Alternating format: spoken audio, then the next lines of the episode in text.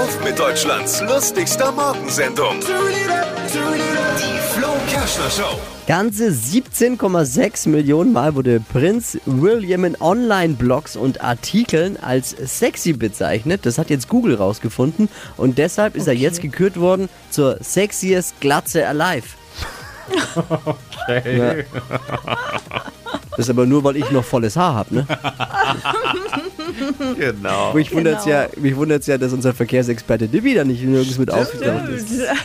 Das ist war, schade, der ist nicht da, der hätte bestimmt jetzt was dazu zu sagen. Aber kommt er nächste Woche wieder aus dem Urlaub, dann fragen wir ihn da nochmal, was in diesem Ranking eigentlich falsch gelaufen ist.